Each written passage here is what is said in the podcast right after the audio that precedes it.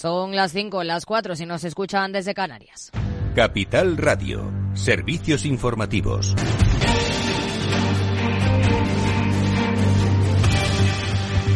¿Qué tal? Muy buenas tardes. La Asociación de Líneas Aéreas pide al Gobierno que no respalde la subida de las tasas aeroportuarias de AENA, cifrada en un 4%, ya que perjudicaría al tráfico de España y al turismo. La patronal de las aerolíneas ha trasladado su demanda al Ejecutivo, que previsiblemente dará luz verde a este incremento en el Consejo de Ministros de mañana martes. ALA ha destacado que la subida de, que la propuesta de subida por el gestor aeroportuario dañará la conectividad y competitividad de España y pondrá en riesgo la llegada de visitantes internacionales internacionales al país, que recibió 84 millones de turistas en 2023. Y el gobierno andaluz ha aprobado un decreto con el que los ayuntamientos podrán limitar el número máximo de viviendas turísticas por edificio o por sector para evitar la proliferación de este tipo de pisos. En Andalucía hay más de 110.000 viviendas con estos fines y por eso la Junta ha querido dar seguridad jurídica a los consistorios.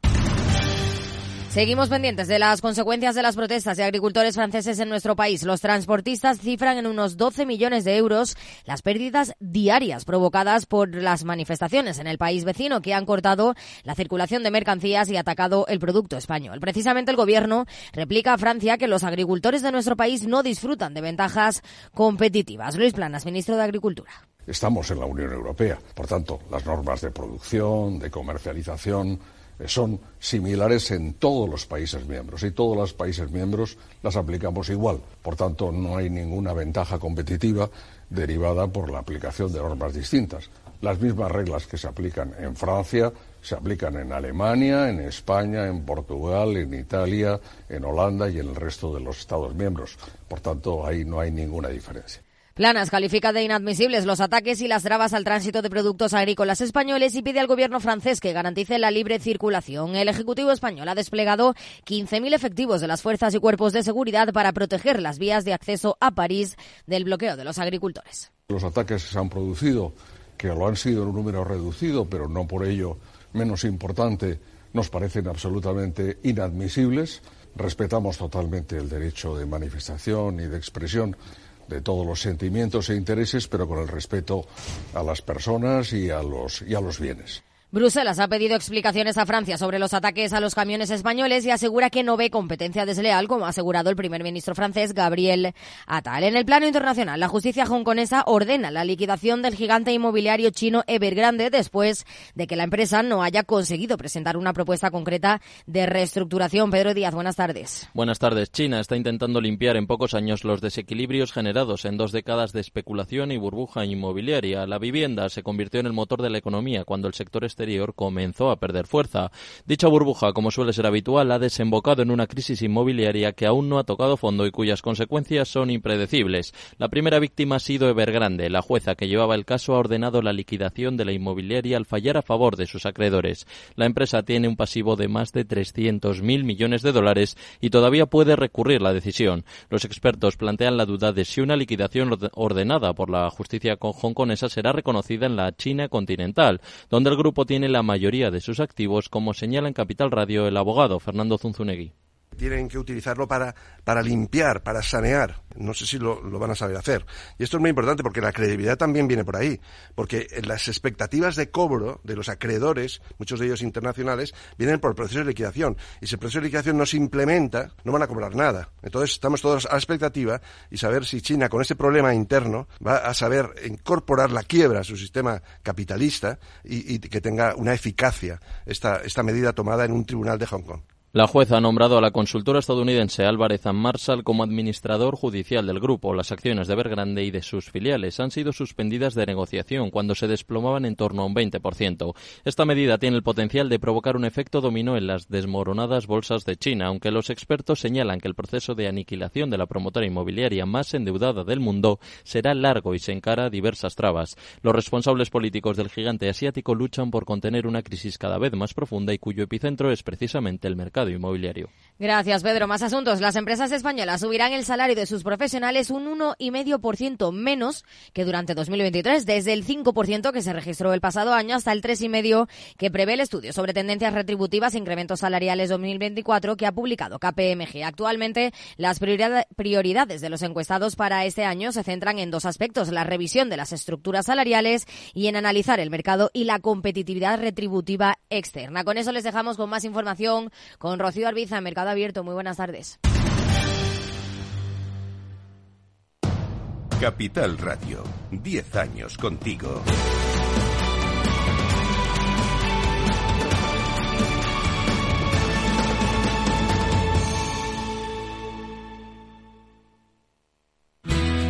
Si crees que la ciberseguridad no va contigo ni con tu empresa, es que todavía no has escuchado Cyber After Work el programa decano de la radio española sobre ciberseguridad. De la mano de Eduardo Castillo y acompañado por Mónica Valle y Pablo Sanemeterio, te ayudamos a proteger tu empresa de las múltiples amenazas que circulan por la red. Cyber After Work. Todos los lunes a partir de las 7 de la tarde en la sintonía de Capital Radio.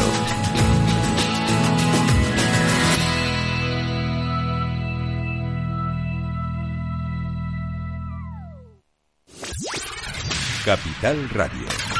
La genuina radio económica. Siente la economía. Tardes de radio y economía. Mercado abierto con Rocío Arbiza. Seis minutos pasan de las cinco en punto de la tarde, de las cuatro si nos están escuchando desde Canarias. Tenemos ahora mismo en las bolsas tono negativo aquí en Europa, prácticamente el peor comportamiento para el IBEX 35, para un selectivo que se deja medio punto porcentual, seguido del mal tono del DAX alemán. La caída allí es del 0,22%. En Estados Unidos, indefinición, tenemos ligeros recortes para el Dow Jones, por ejemplo, de apenas el 0,07%, más o menos idéntico porcentaje al repunte que en este caso experimenta el tecnológico Nasdaq. En una semana en la que vamos a estar pendientes, sobre todo, ya lo saben, de esa reunión de la Reserva Federal que arranca mañana martes. En el mercado de bonos, ¿cuál es la situación? Tenemos al alemán a 10 años a su rendimiento recortando terreno hasta cotas del 2,23%. Se mueve también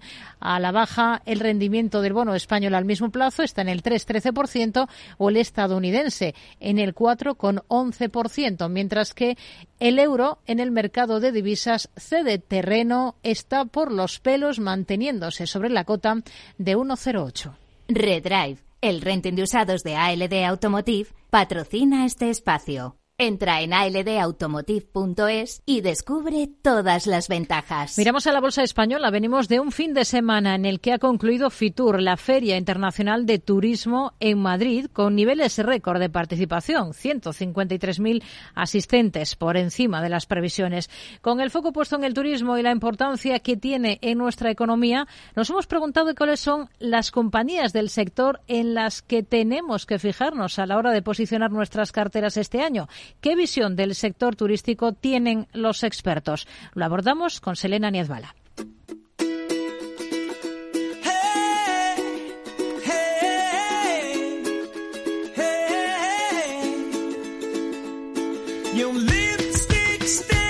La Feria Internacional del Turismo, la conocida FITUR, ha dejado el listón del sector bien alto este 2024, con unos datos de participación récord que han superado en 3.000 personas las previsiones iniciales hasta los 153.000 asistentes profesionales y más de 97.000 visitantes de público general. Un total de 250.000 personas han hecho posible que la feria de esta edición haya supuesto un incremento del 13,7% en la asistencia con respecto a 2023. Y es que parece que el principal motor de la economía de nuestro país, de España, funciona a todo gas. En palabras de Ignacio Cantos, director de inversiones de Atelecapital. Yo creo que esto da prueba y demuestra la recuperación del sector turístico, del sector servicios turísticos.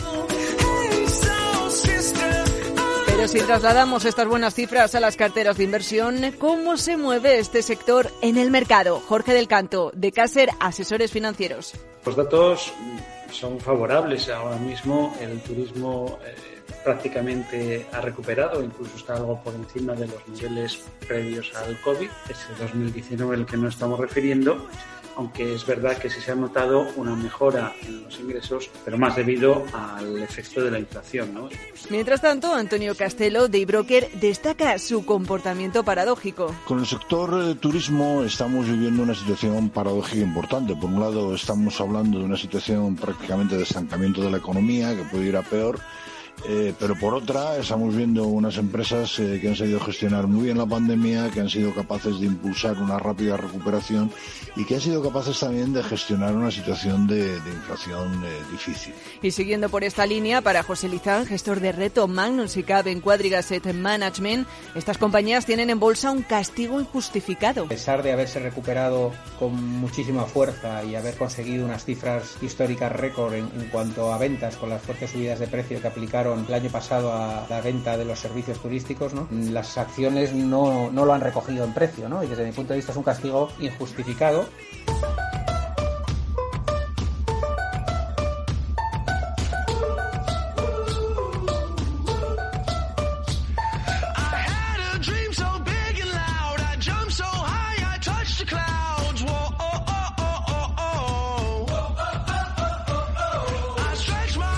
Entonces, ¿cuál de estas empresas salen beneficiadas de este contexto de mercado? ¿Cuáles son los valores mejor posicionados en la bolsa española? Del canto ubica así a las grandes del sector.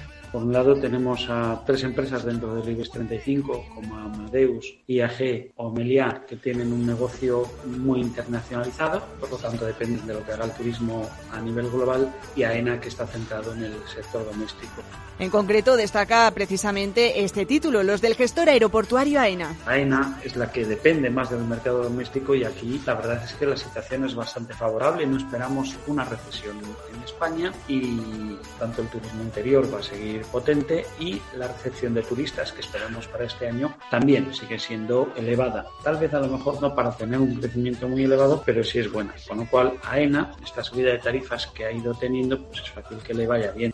En líneas generales, Del Canto cree que el viento es favorable para el conjunto del sector turístico en el mercado español. En cuanto a Amadeus, IAG o Melia, pues también el viento es favorable, el número de, de vuelos se está, está en aumento algo que beneficia a IAG y a Amadeus y por lo tanto en ese lado también podemos esperar que mejore el negocio. Lo mismo que para Melia, que además está ha crecido especialmente en el segmento de, de, turismo corporativo, de turismo de empresa, eventos, eh, meetings, reuniones, etcétera. Y es que Melias se posiciona como la gran protagonista. Víctor Peiro, director de análisis de GVC Gaesco, lo tiene claro. Meliá nos gusta porque creemos que además puede hacer alguna, operación de, reducción de activos eh, y virar un poco, bueno, no, no, es que vire el mercado, pero que, meta un poquito más de activos en gestión y tal. Siguiendo por las aerolíneas, ya sabemos que el sector turístico abarca a grandes actores, pero ¿cuál es el potencial de las aerolíneas en bolsa? Víctor Peiro, director de análisis de GVC Gaesco. Todas las empresas de todas las aerolíneas, en principio, yo creo que todavía tienen unos meses buenos de, de actividad. Es verdad que lo están haciendo mucho mejor las, las empresas de bajo coste, ¿no? Ryanair, eh, están en Europa que las grandes, pero en principio nosotros potencial para, para IAG lo, lo seguimos viendo. ¿no? Aunque el Adero también en líneas generales les augura un futuro menos optimista a medio y largo plazo con los que menos todavía pues serían con las aerolíneas, ¿no? Que no le vemos, le vemos un futuro relativamente negro, ¿no?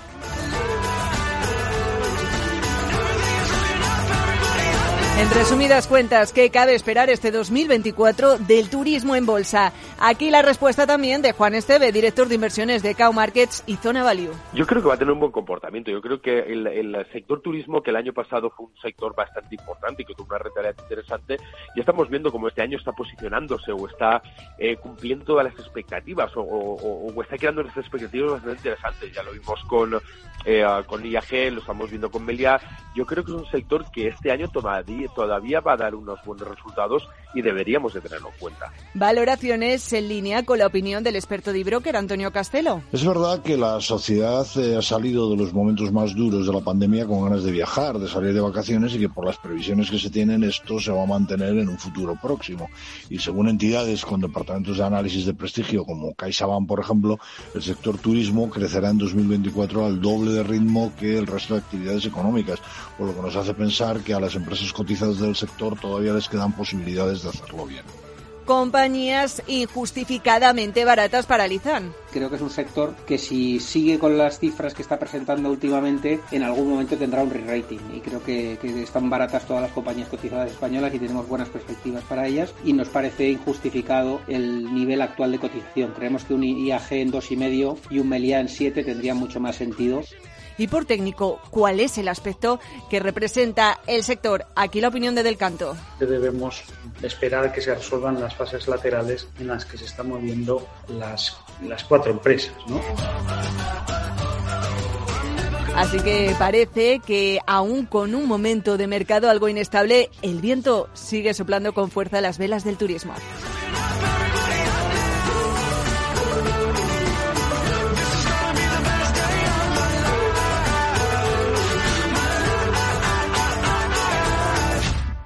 Redrive, el renting de usados de ALD Automotive, ha patrocinado este espacio. Entra en aldautomotive.es y descubre todas las ventajas. Más allá del sector turístico cotizado de nuestro país, ¿dónde ponemos ahora el foco, Alejandra Gómez? Hoy ponemos el foco en el arancel universal, la medida estrella impositiva que Donald Trump lleva en su programa electoral y que podría modificar el comercio mundial tal y como lo conocemos.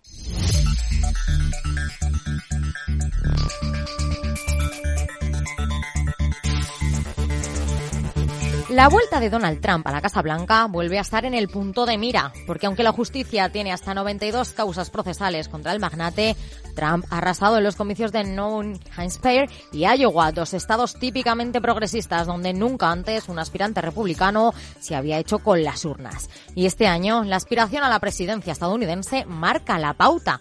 Una de las claves del programa de Trump es el llamado arancel universal, un impuesto que actuaría como un anillo protector para la industria y la economía del país. Se trata de un arancel automático del 10% a todos los bienes importados a Estados Unidos desde otros países. Pero, ¿qué repercusiones tendría para el comercio internacional?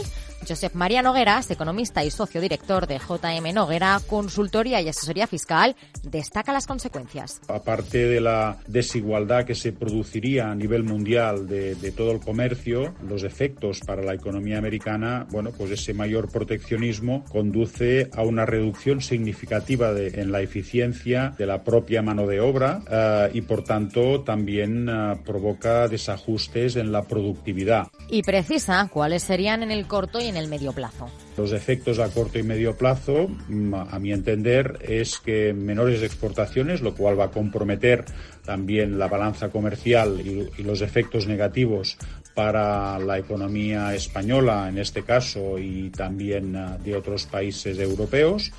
Y a corto plazo, bueno, un reforzamiento de la industria y de, y de productos internos americanos, pero que esto va a generar a medio plazo mayor desempleo americano, menor eficiencia y menor productividad. Pero, ¿qué otras consecuencias generaría esta tendencia proteccionista en el comercio? El mercado de divisas también está en el foco, con la apreciación del dólar americano, con efectos tanto positivos como negativos. Nogueras, abarata las importaciones, ya que la moneda nacional permite comprar más divisas, beneficia a los consumidores que pueden comprar más divisas eh, y pueden comprar productos extranjeros a precios más bajos, pero encarece las exportaciones, lo que perjudica a los operadores eh, americanos exportadores. Y el experto no se olvida tampoco del efecto inflacionario, que dice va a pagar el pato. En unos momentos en que, como sabemos, ya hay un efecto inflacionario en todo el mundo, también en la economía americana, de, los, eh, de los suministros, etcétera, pues va a provocar mayor inflación, con lo cual va a crear un desequilibrio también de salarios. Y todo ello en un contexto de tipos de interés altos. Así, de cara a enfrentar 2024, el experto arroja esta recomendación Pues es un año de un poco verlas venir y reforzar las estructuras propias, reforzar y diversificar esas, eh, esos productos en otros países para no verse sometidos a tener que hacer unas restricciones internas. Verlas venir, sobre todo si en el mes de noviembre vemos a Trump volver a asumir la presidencia de Estados Unidos y aplicar sus deseos proteccionistas.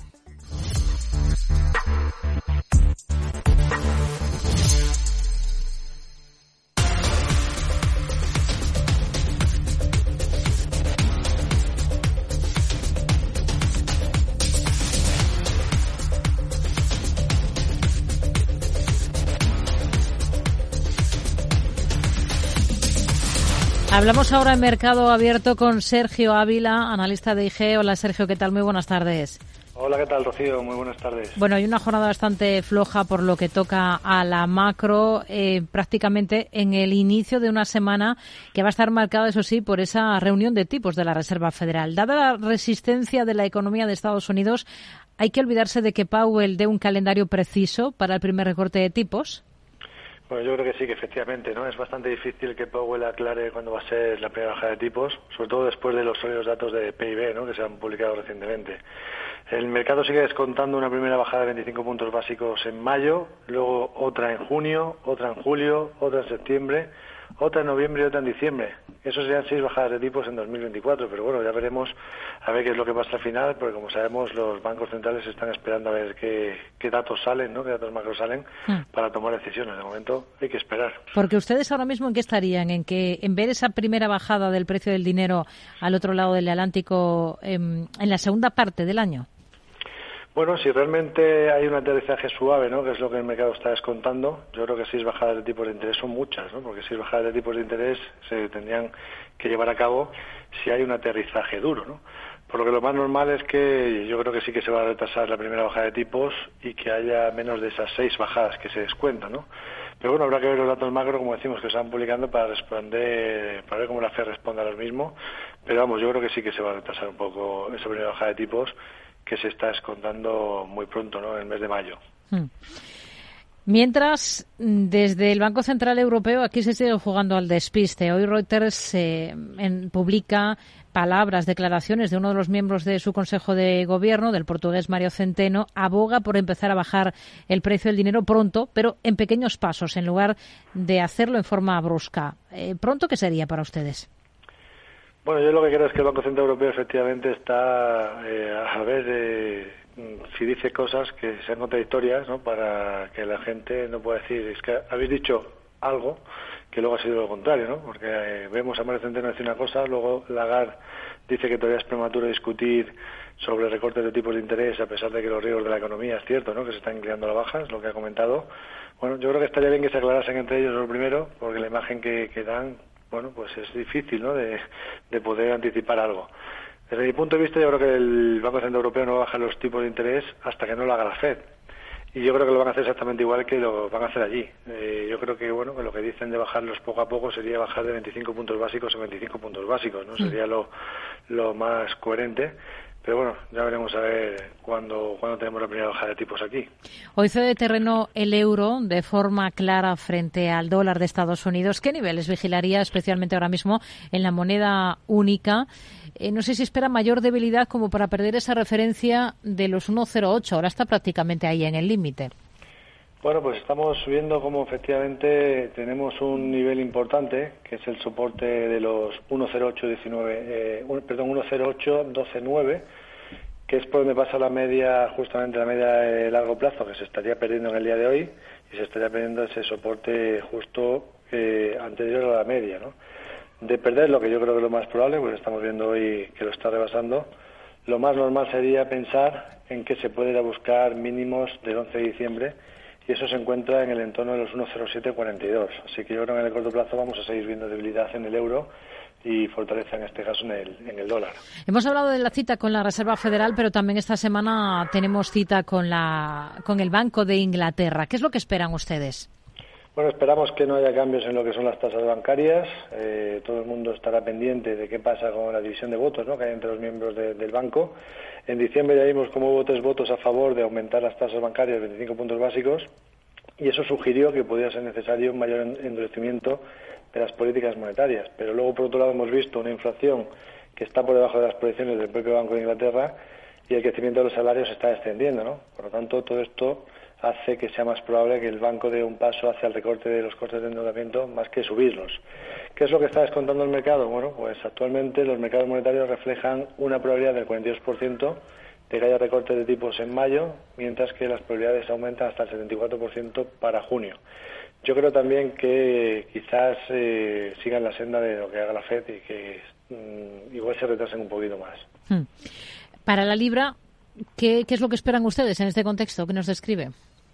Bueno, estamos viendo que contra el dólar tenemos un rango lateral entre la zona de los 1,2612 y la zona de los 1,28 un rango lateral bastante definido, ¿no? Y por tanto, pues eh, mientras que no veamos eh, una ruptura de cualquier parte de los, de los dos lados de ese rango, pues lo mejor yo creo que lo más inteligente es esperar a ver que tengamos una confirmación, ¿no? Es cierto que tenemos eh, sucesión, hemos tenido sucesión de mínimos crecientes en la libra frente al dólar, pero como digo, llevamos ya tiempo que se está paralizando y que ahora pues los inversores tienen ciertas dudas sobre realmente qué va a pasar con la política monetaria en ambos casos y cuál va a ser eh, cuál puede ser el movimiento a, tener en cuenta, ¿no? Por tanto, yo de momento esperaría y si rompe los 1.2612, pues hablaríamos de cortos para la libra frente al dólar y si rompe los 1.2800, que todo ello dependerá de los datos macro que se vayan publicando eh, a ambos lados del Atlántico, pues si rompe los 1.2800 lo más probable es que se vaya a buscar los 1.30, ¿no? Así que de momento vamos a esperar a ver qué es lo que pasa. Hmm. Una cosa más, más allá de, divisas, en materias primas, ¿qué es lo que más les está llamando la atención ahora mismo? Bueno, yo me estoy fijando mucho en el, en el BRE, ¿no? Porque es importante que estamos viendo el petróleo cerca de máximos de tres meses. Se sitúa por encima de la media móvil ponderada de largo plazo que pasa por el entorno de los 82,50 dólares. Y bueno, ahora es clave, estamos en un momento clave de ver si aguanta dicha media largo plazo como soporte, porque mientras que se mantenga por encima de los, uno, de los 85, eh, 81,55 dólares, mi predisposición sería alcista, eh, porque bueno, tenemos tensiones en Oriente Medio y también mejora las previsiones de demanda o la hipotética previsión de demanda tras la inyección de liquidez en China, lo cual es algo que puede hacer que de momento aguante el precio del crudo. Así que mientras se sitúe por encima del 81,55, yo estaría positivo. Y luego tiene una resistencia en los 84,58, que si lo supera, pues eh, es muy probable que volvamos a ver al Bren en el entorno de los 90 dólares por barril. ¿no? Así que estamos en un momento clave para el petróleo y, evidentemente, para la inflación futura. Nos quedamos con ello. Sergio Ávila, analista de IG. Gracias. Muy buenas tardes. Muchas gracias, buenas tardes. Hoy tenemos al euro, tenemos a la moneda única cediendo terreno frente al dólar estadounidense. Está en cotas de 1,0806 unidades según las pantallas de XTB Lucía.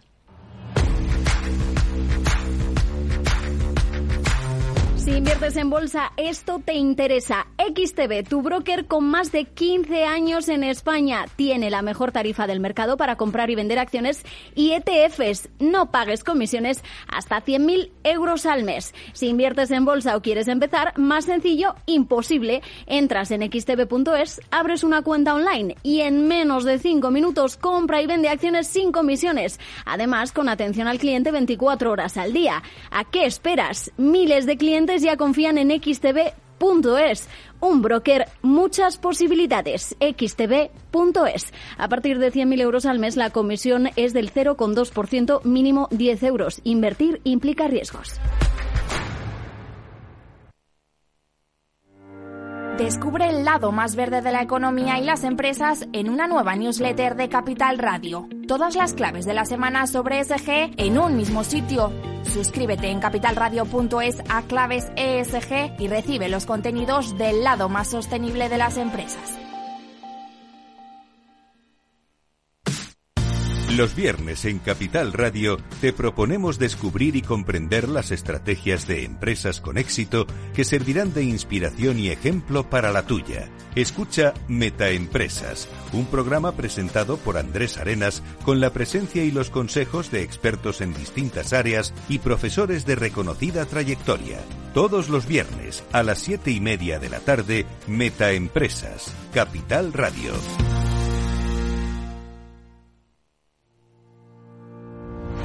Los miércoles a la una de la tarde en Capital Radio, Gestión del Talento.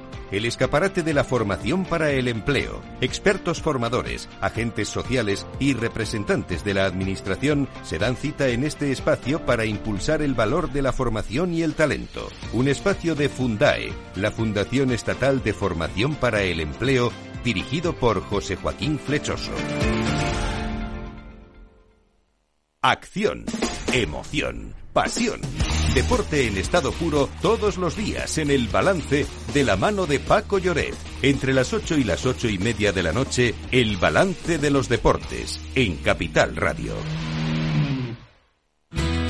Si crees que la ciberseguridad no va contigo ni con tu empresa, es que todavía no has escuchado Cyber After Work, el programa decano de la radio española sobre ciberseguridad de la mano de Eduardo Castillo y acompañado por Mónica Valle y Pablo Sanemeterio, te ayudamos a proteger tu empresa de las múltiples amenazas que circulan por la red.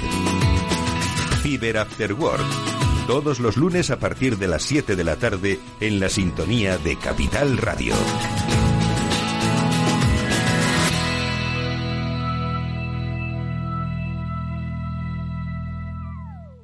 Tardes de Radio y Economía Mercado Abierto. Analizamos el cierre de la sesión en el mercado español de renta variable. Lo hacemos de la mano de Antonio Castelo, analista de broker. Hola Antonio, ¿qué tal? Muy buenas tardes. Hola Rocío, buenas tardes. ¿Qué tal? Bueno, el protagonista indiscutible de la jornada en la bolsa española ha sido ACS por esa caída tan contundente que está experimentando. Veremos después de los ajustes en qué cuantía se queda. Eh, tras esa sentencia desfavorable del Supremo a los intereses de la empresa, ¿no? Pues sí, efectivamente, bueno, son eh, 4.000 millones eh, para Vertis, en la cual eh, ACS pues participa un, 30%, de, bueno, supongo que habéis comentado ya, eh, digamos, cuál es el origen de, cuál es el origen de, de esta eh, sentencia. Bueno, de ACS, eh, a ver, decir que, es una empresa que lo ha hecho muy bien en bolsa tanto en 2022 como en 2023. Se ha notado mucho su disposición de caja neta y eso es algo que le gusta al mercado, ¿no? Eh, entonces, eh, durante muchos meses ha sido uno de los valores favoritos para los inversores y ha estado pues, liderando prácticamente bueno, los lugares más altos de los rankings de, de, ganancias, ¿no? Pero aquí precisamente viene el problema para los próximos ejercicios, ¿no? Que, que bueno, por una parte tendría que reinvertir muy bien de nuevo la caja para seguir generando la rentabilidad que ha hecho que ha generado Sara y hacerlo con la suficiente solvencia como para que los analistas que tienen el valor revisen al alza los precios objetivos que le otorgan. En este momento, fíjate que a pesar de la caída de hoy, está cotizando por encima del precio objetivo que le otorga el, consejo, el consenso, que son eh, 34,67 euros. Y luego, pues bueno, está también un poco en el objetivo de que cualquier noticia que no sea eh, eh positiva eh, para sus intereses, pues bueno, le va a pasar factura al haber sido un valor, como digo, eh, que está tan, que ha tenido buena evolución, un precio tan elevado, eh, eh, tanto en 2022 como en 2023. Bueno, esta es un poco la, esta es un poco la, situación, ¿no? Hmm. Tenemos eh, en el punto de mira a otros valores al margen de esa caída tan considerable de ACS de más del 10%. Veremos tras los ajustes en que se queda. Hoy, en el lado positivo, ha rebotado Grifols y tenemos buen comportamiento en Revisor, en la petrolera. ¿Qué le convence y qué no ahora de la compañía?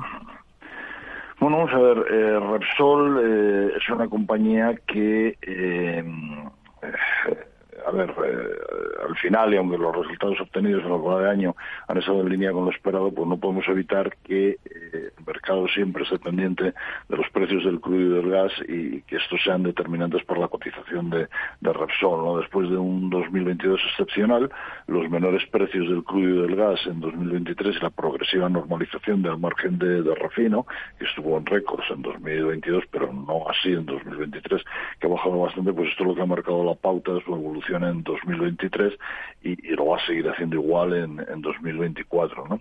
Eh, los analistas que siguen el valor además han hecho eco de un descenso en la caja generada que había sido excepcional y había sido uno de los principales eh, argumentos para su recomendación en el año 2022 eh, y, y pues, se cree que este proceso pues puede ampliarse en el futuro ya que las ventas de activos que, ha estado realizando en estos dos últimos años eh, la compañía pues van a ser menos importantes en los próximos meses, ¿no?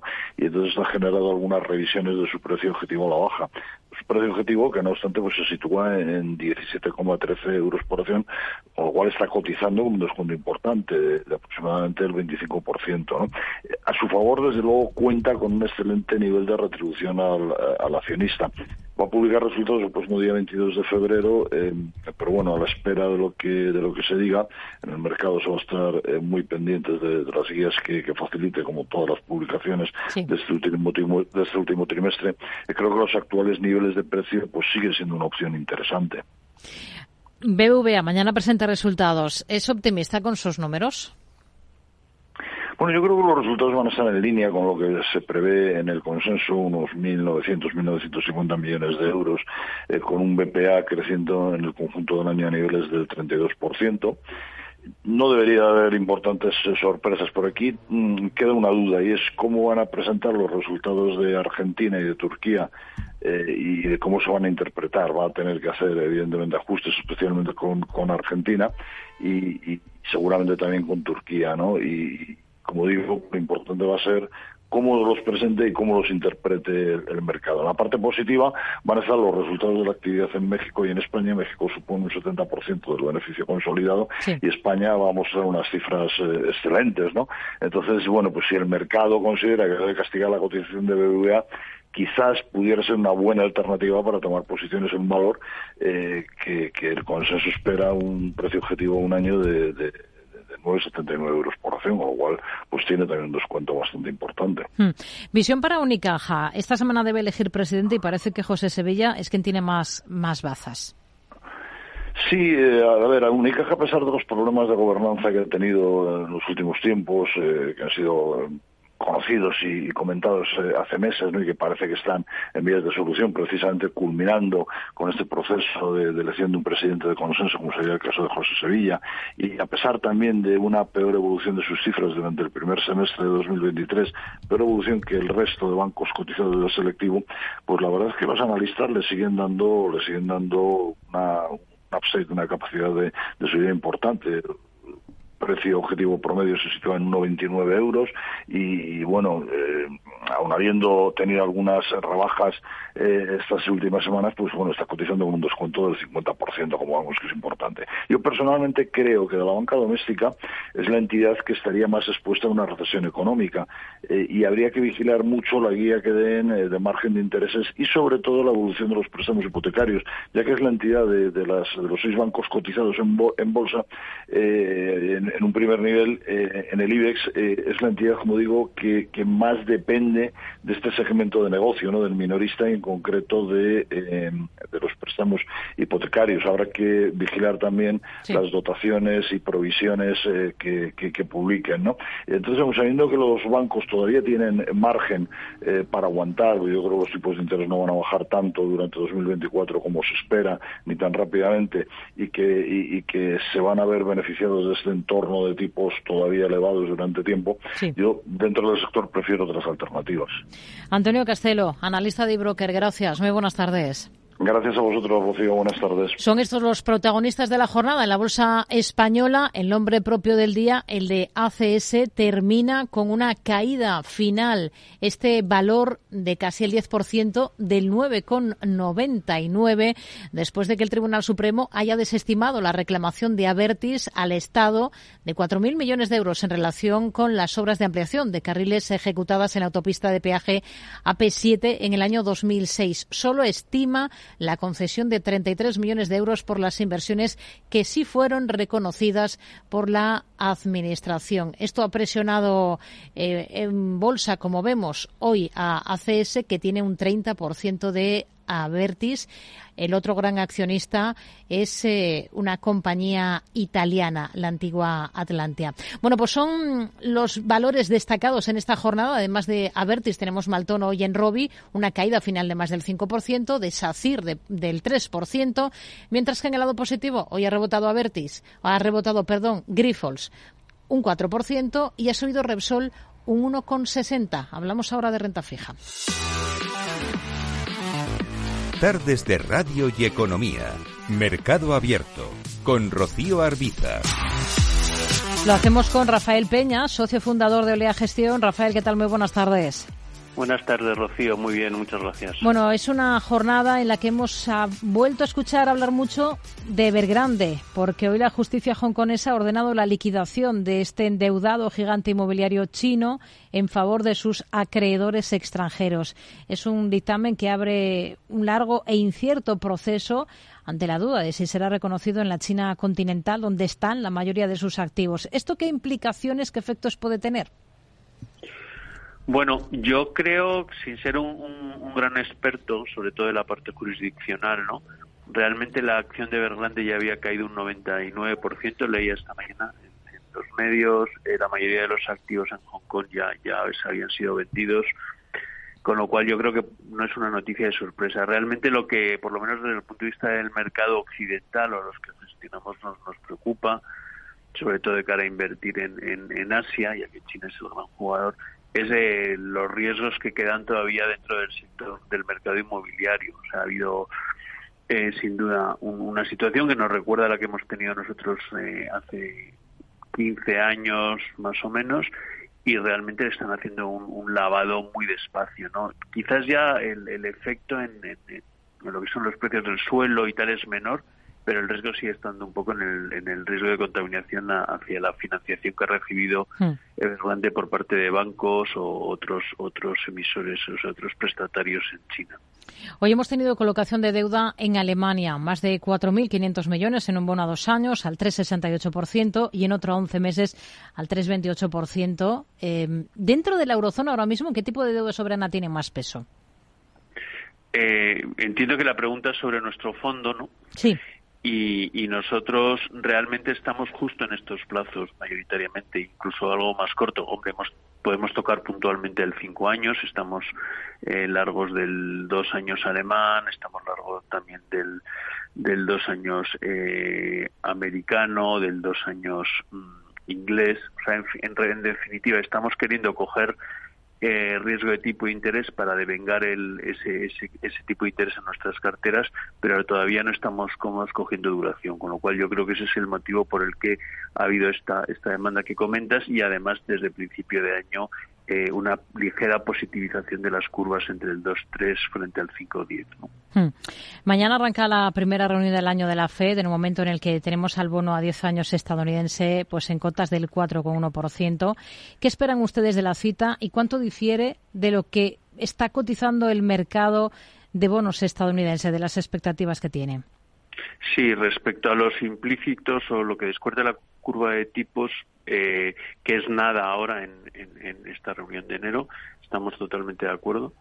Eh, nosotros creemos que, el mercado está descontando para 2024 demasiadas bajadas de tipos, en torno a 125 puntos básicos, y nos parece que va a ser complicado.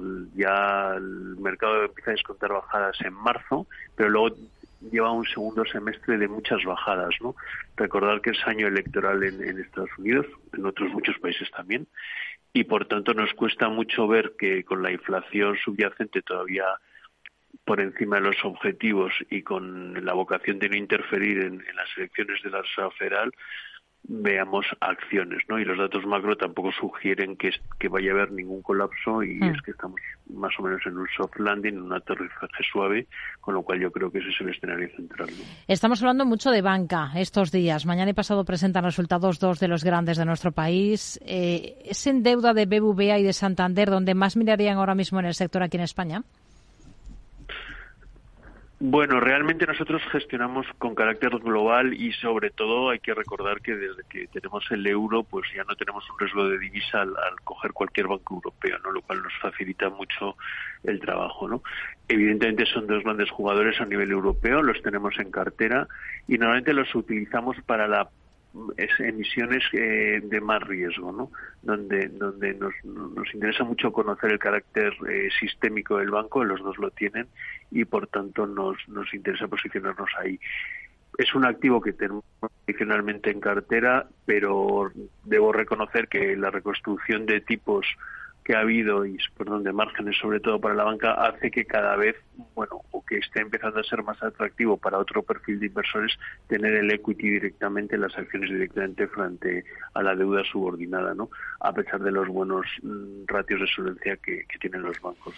Rafael Peña socio fundador de Olea Gestión. Gracias. Muy buenas tardes Muchas gracias a ti, Rocío. Buenas tardes.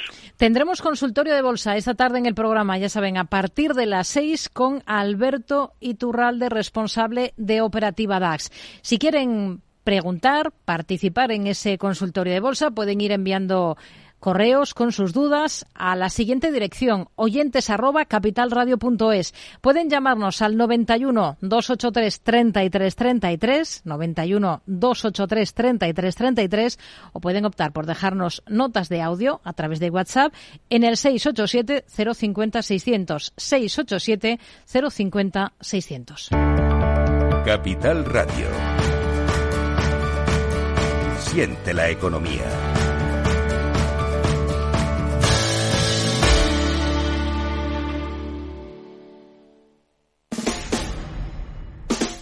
Escucha cada día entre las 8 y las ocho y media de la noche el balance de los deportes con Paco Lloret, la emoción del fútbol y la pasión del deporte en el balance. Capital Radio. Nos gusta que las personas tengan opinión propia. Quienes aquí hablan también expresan su propia opinión. No representan la opinión de Capital Radio. Mercado Abierto, Capital Radio. Nos acercamos ahora a una compañía cotizada, en este caso del mercado de Estados Unidos. Vamos a mirar a una empresa del sector tecnológico que está centrada en la nube y en el software empresarial. Lucía Martín. Sí, esta tarde hablamos del mercado abierto con Appian Corporation, que cotiza en el Nasdaq estadounidense. Hablamos de la realidad actual de la compañía, también de sus planes en el mercado español, de la mano de Miguel Ángel González, que es vicepresidente para el sur de Europa y Latinoamérica. Miguel Ángel, ¿qué tal? Muy buenas tardes. Muy buenas tardes, muchas gracias Lucía por esta oportunidad. Bueno, gracias, eh, por supuesto a, vosotros por atendernos. Lo primero de todo es eh, conoceros un poquito mejor, más allá del titular que hemos dado sobre la compañía. Para quien nos esté escuchando, ¿cuál es la base del negocio de Appian Corporation? Claro, pues eh, mira, nosotros lo que hacemos básicamente, vendemos, comercializamos una plataforma de automatización de soluciones tecnológicas, ¿no? Hacemos aplicaciones de negocio para grandes corporaciones de forma muy rápida y cubriendo todas las tecnologías de automatización, ya sea un robot, ya sea un proceso de negocio, ya sea el análisis y la generación de aplicaciones con inteligencia artificial. Entonces tenemos una serie de amalgama de tecnologías que se incluyen en nuestra plataforma para hacer, pues eso, aplicaciones muy potentes para, para grandes compañías. Además, en un principio, si, si no me equivoco, la razón de ser de la compañía comenzó siendo el low code, pero poco a poco habéis ido incrementando portfolio de producto con todo tipo de soluciones. Eh, ¿Cuál sería la parte del negocio de la compañía que pesa más ahora mismo en las cuentas? Claro, pues esa es muy muy buena pregunta. Eh, como sabes, en los últimos eh, 20 años eh, bueno, 25 años de hecho eh, hacemos este, este abril y vamos a celebrarlo con todos nuestros clientes y todos nuestros partners en, en, Washington. Hemos ido evolucionando la plataforma desde la parte de procesos de negocio, que es una parte muy importante en nuestro portfolio. Hemos adquirido una empresa en Sevilla, que es nuestro centro de ingeniería para todo el, habla latino, ¿no? Para, tenemos un centro de soporte en español, que es un gran diferenciador con respecto a nuestra competencia. Se compró esta empresa de, RPA, de lo que son robots, ¿no? Robots, eh, Robotic Process Automation. Y después hicimos otra adquisición de Process Mining para ir cubriendo nuestro portfolio de análisis de, cómo se comportan los procesos en las organizaciones y la parte de automatización.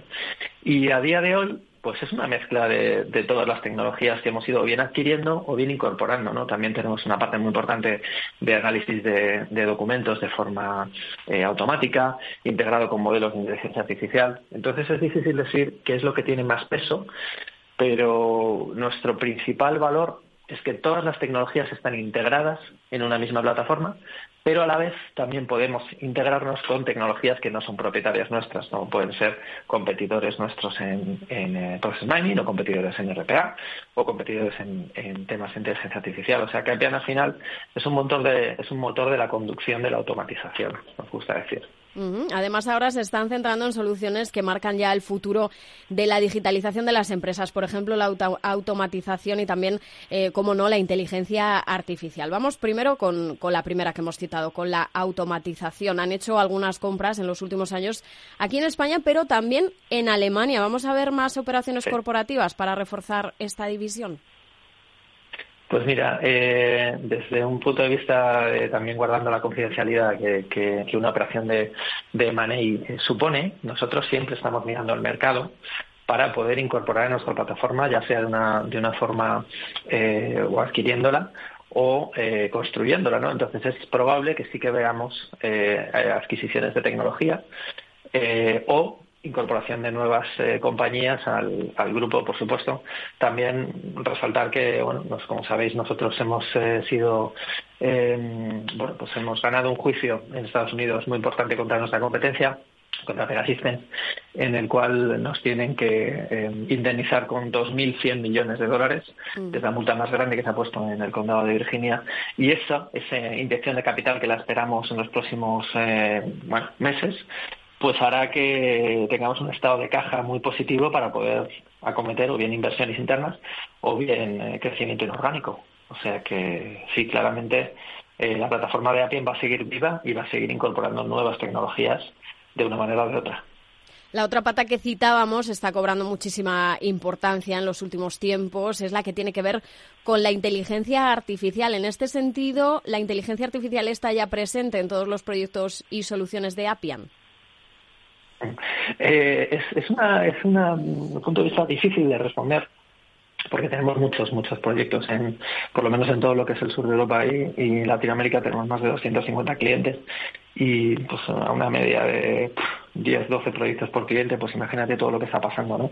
Hay muchos de ellos en los cuales hay inteligencia artificial, por supuesto, bien sea eh, utilizando la inteligencia artificial generativa, en la cual nosotros creamos aplicaciones de una forma automática, ¿no? O, pseudo automática combinada con la acción de, los técnicos eh, humanos, ¿no? De los, de los factores humanos, o también lo que es la integración con modelos existentes de inteligencia artificial que producen una respuesta a determinados problemas concretos de negocio, como puede ser un eh, diagnóstico de una enfermedad, como puede ser una, la detección de o generación de nuevas moléculas para un determinado fármaco o eh, lo que sería analizar situaciones de eh, posible fraude en una operación financiera compleja. ¿no? Entonces, eh, la inteligencia artificial cada vez está más presente, no está en todos los proyectos, porque hay que detectar muy bien el caso de uso en el cual la inteligencia artificial verdaderamente puede tener un impacto positivo no por no porque sea eh, un, un, hype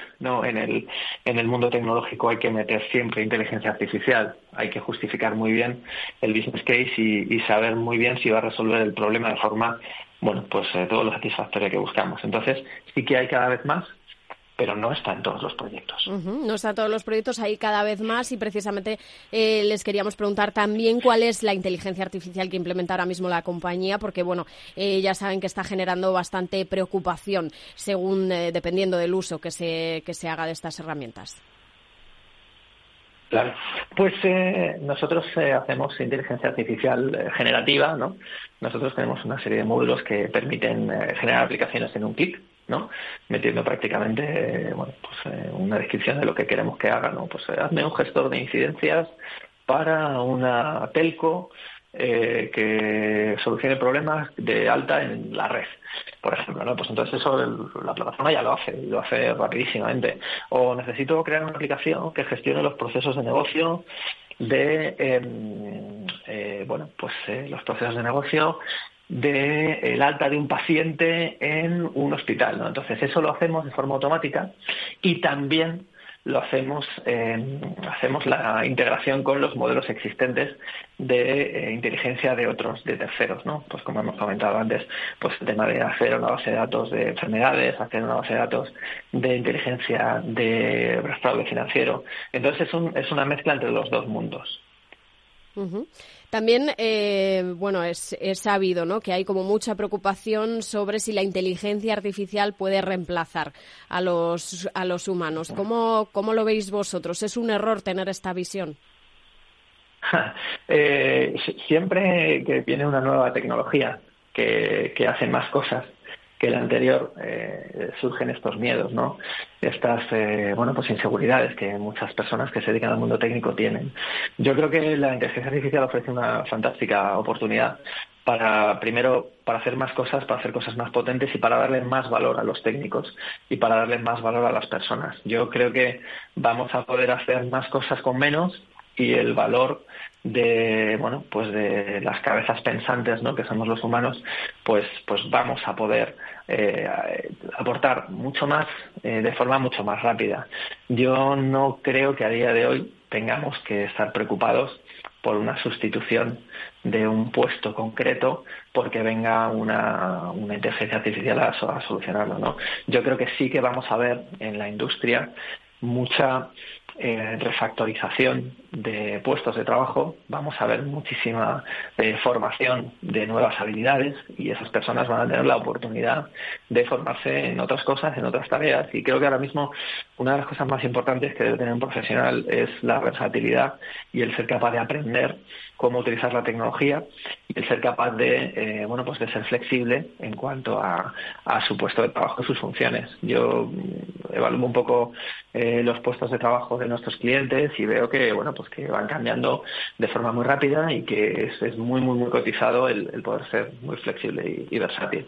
Entonces, el miedo a ser sustituidos por una inteligencia artificial a día de hoy eh, creo que lo veo bastante lejano y, bueno, ya, ya lo veremos, ¿no? Lo iremos viendo, pero creo que el ser humano y nuestro posicionamiento como compañía tiene un peso muy, muy, muy, muy importante en las aplicaciones y en los sistemas que, que se nutran de la inteligencia artificial. Al margen ya de este, de este asunto, ¿no? De la inteligencia artificial, vamos con más cuestiones. Por ejemplo, ¿con qué tipo de compañías o sectores están trabajando de forma más estrecha? No sé si la banca, por ejemplo. Pues mira, nosotros, nuestro cliente más grande y, un poco más histórico siempre está relacionado con el mundo financiero, viene estando relacionado mucho con el mundo financiero. Trabajamos con, bueno, pues con el Banco Santander, tenemos más de 250 sistemas en producción, con una población de, de usuarios y de, y de eh, compañías del Grupo Santander muy alta, trabajando en más de 10 países a día de hoy y haciendo cosas pues eh, absolutamente core de negocio, eh, como es pues por ejemplo pues todos los procesos del back office de operaciones de Santander de España o de México o de Portugal o también hacemos eh, cosas relacionadas con el pues el fraude de las operaciones, todo lo que son los procesos de anti-money laundering del de, banco. Hacemos la verdad es que Appian toca muchas muchas cosas en el sector en los sectores financieros pero también somos muy potentes en el sector seguros. Eh, acabamos de firmar con la aseguradora más grande el año pasado, eh, la aseguradora más grande de España, eh, para sustituir todo su, sistema actual de procesos de negocio que han desarrollado en los últimos 10 años. Hemos firmado eh, con, eh, bueno, tenemos a Telefónica como uno de nuestros grandes clientes también en, todo lo que son los procesos de, gestión de sus altas, de sus B2B, de, de su procedimiento legal, departamento financiero. Hacemos muchas, muchas cosas muy distintas. Tenemos aproximadamente un 80% de cobertura del IBEX 35 y eso se extiende a todos los países en los que yo estoy trabajando. Eh, toda la parte en Italia tenemos una, una distribución geográfica de clientes también bastante parecida y funcional. En Latinoamérica estamos empezando, estamos creciendo muy, muy deprisa. El año pasado registramos un 600% de crecimiento en, en, Latinoamérica con respecto al año 2022 eh, y el proceso del 2023 ha sido espectacular. O sea que Appian al final no solo se centra en un único sector, somos un player muy importante también, por ejemplo, la Administración Pública Española, la Seguridad Social, eh, trabajamos con bueno, pues más de 20 entidades en, los últimos tres años en la Administración Pública Española, en la italiana y empezamos en Latinoamérica también en varios países. O sea que eh, no, estamos únicamente centrados en, un único sector, porque podemos ayudar a, la transformación digital de, muchos distintos. Mm, nos acaba de decir que también eh, trabajan con la administración pública española, italiana, algo en Latinoamérica. ¿Qué nos puede decir de este sector del público en relación con su empresa? Pues a mí me encanta trabajar con el, con el sector público. Creo que son eh, muy agradecidos. Es, es, fantástico poder hacer cosas que verdaderamente tengan un, un, impacto social en los ciudadanos y que tengan algo, algo que ofrecer, ¿no? Eh, no, solo a las empresas privadas, sino también a los ciudadanos de a pie. Estamos muy contentos de poder trabajar. Venimos históricamente trabajando mucho, muchos años en el gobierno federal de Estados Unidos, que ha sido nuestro, nuestro sector más importante hasta hace unos, unos años, y, y lo hemos proyectado en el resto de, países en, Europa y en el, sur de, y en, Latinoamérica. Y, creemos que es muy importante la labor que podemos hacer para transformar los procesos de negocio y las aplicaciones del sector público. De hecho, estamos teniendo mucho, mucho éxito. Eh, eh, prácticamente registramos un 95% de, de RFPs que hemos ganado este año en, el sector público, que es un sector muy competitivo, muy difícil de convencer, y pero que a la vez, eh, como comentaba antes, es muy agradecido y, bueno pues eh, bueno pues es, es, muy muy muy muy gratificante para mí como directivo de la compañía poder decir que estamos eh, cambiando cosas y mejorando cosas que, bueno que es que yo mismo utilizo que mi familia utiliza como usuario. Es mm. fantástico. Ya lo hemos comentado al presentarle es vicepresidente de la compañía para el sur de Europa lo que incluye además de para Latinoamérica sur de Europa incluye Italia Portugal y España. Sobre nuestro país cómo les van las cosas en el mercado nacional qué metas de crecimiento tienen para España